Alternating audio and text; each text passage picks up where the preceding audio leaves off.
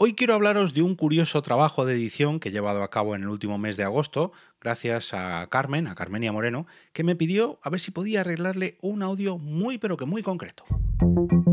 Te damos la bienvenida al otro lado del micrófono. Al otro lado del micrófono. Un proyecto de Jorge Marín Nieto, en el que encontrarás tu ración diaria de metapodcasting, Metapodcasting con noticias, eventos, herramientas o episodios de opinión en apenas 10 minutos. 10 minutos. Bienvenidos y bienvenidas, como cada día, laborable, eso sí, a vuestra ración de Metapodcasting diaria. Sigamos desenmarañando todos los entresijos de la creación podcastil y hoy vamos a hacerlo con un curioso caso práctico que he llevado a cabo en los últimos meses, bueno, concretamente el mes de agosto. Estuve ahí unos días peleándome con él y se trata de un audio que me pidió Carmen, Carmenia, eh, la voz que podéis oír en los indicativos de este podcast, a ver si podía arreglarle un, un bueno, pues un, un curso que tenía que hacer ella o que tiene que hacer ella de relajación y de introspección, un curso que está en inglés y este es otro de los kits de la cuestión. Y en este curso eh, es un audio de aproximadamente 13-14 minutos, bueno, que te hace pasar por una serie de fases, que te hace mm, que, escuches a esta persona, que pases, digamos, por diferentes estados. Y la persona que grabó este curso mmm, tenía una pequeña mmm, dificultad, y es que no había bebido agua en las últimas horas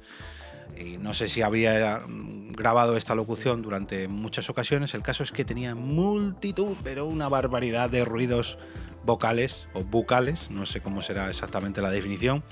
y eh, durante el audio se escuchaba mucho algo como esto. Él estaba hablando mientras su boca hacía muchos ruidos como estos, y la boca la tenía sequísima, algo así. Esto a mí me ha ocurrido y he aprendido a que en cada grabación voy a tener aquí una botellita de agua, un vasito de agua para que esto no ocurra porque le he cogido una manía a estos ruidos. Esto ya me lo comentó Borja Bat hace ya muchos episodios cuando se pasó por aquí, pero Carmenia me ha demostrado que esto es horrible en una grabación de audio. Cuando es algo, bueno, estamos en una conversación entre varios y se disimula un poco, pues se puede suavizar, se puede medio perdonar, pero cuando es una sola persona sola, cuando además eh, se trata de un curso de relajación, cuando además tienes que estar muy atento a todo lo que te dice, te acaba sacando de quicio, que es lo que le pasó a Carmen y me pidió por favor que le analizara ese audio a ver si era capaz de quitar todos esos ruidos que durante 13, 14 minutos la taladraban en el cerebro todos los días, incluso varias veces al día, porque si no me equivoco se lo tenía que poner un par de veces cada día. Bueno, el caso es que dije, bueno, pásamelo a ver qué puedo hacer, porque claro, si tuviera mm, las pistas de audio por separado, pues esto se puede arreglar muy fácilmente.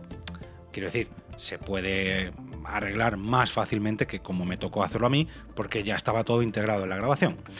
El caso es que cuando me puse a analizar este audio, eh, me di cuenta de que no solamente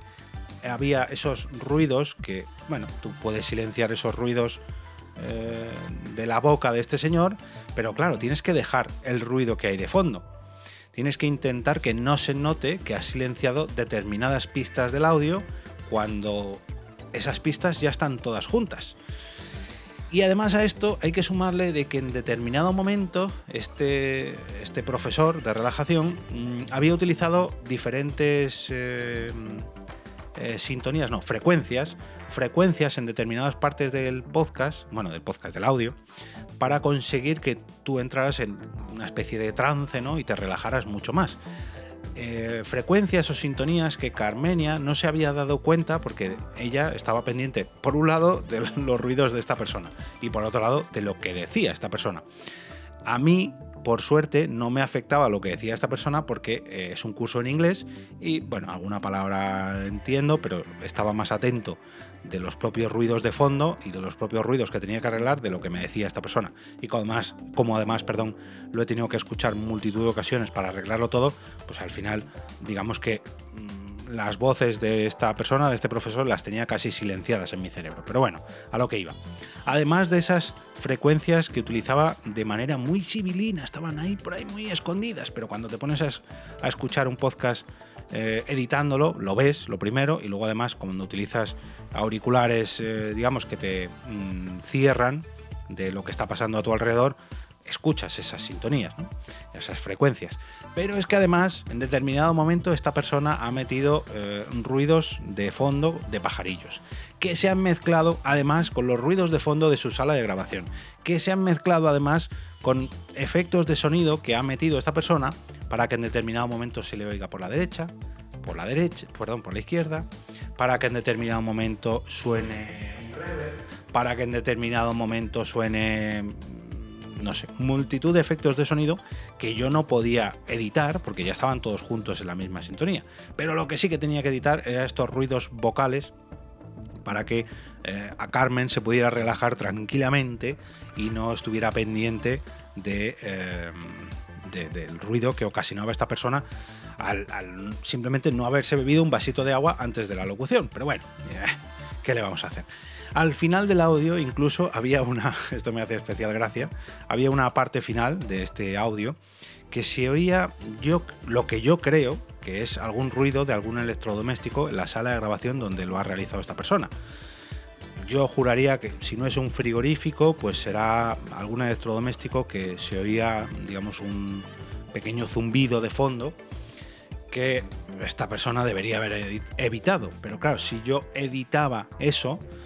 eh, haría que Carmen cuando lo estuviera escuchando notara la falta de ese ruido. Si yo solamente silenciaba las partes donde esta persona hacía ruidos eh, vocales y a la vez quitaba el ruido de ese electrodoméstico, eso haría que Carmen saliera de la relajación, con lo cual había que hacer ahí un trabajo, cuidado con los pájaros, cuidado con la frecuencia, cuidado con el ruido del electrodoméstico, pero a la vez mucho ojo porque esta persona eh, sigue haciendo sus ruidos vocales, en fin, todo esto en un audio de 13-14 minutos en inglés, que la verdad que me ha gustado mucho realizar este trabajo, ha sido como un cuadernillo de verano eh, durante estas semanas porque, oye, estuvo bastante curioso y sé de, buena tinta que a Carmen le ha gustado mucho el resultado. Eh, de hecho, me decía, no, no, no, no me digas cómo lo has hecho o, qué es lo que has hecho porque no quiero romper la magia. Lo que quiero escuchar es el audio editado a partir de ahora sin los ruidos de esa persona eh, que debería haber bebido un vasito de agua antes de ponerse a grabar este curso. Pero bueno, oye, de todo se aprende, no todos son podcasts en el, en el arduo camino de la edición de audio. Y nada, si os encontráis con algún caso así que queráis arreglar,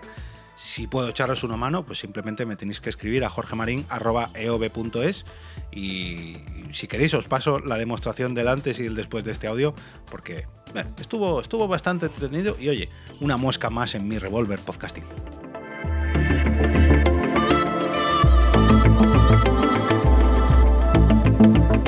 Y ahora me despido y como cada día regreso a ese sitio donde estáis vosotros ahora mismo, al otro lado del micrófono.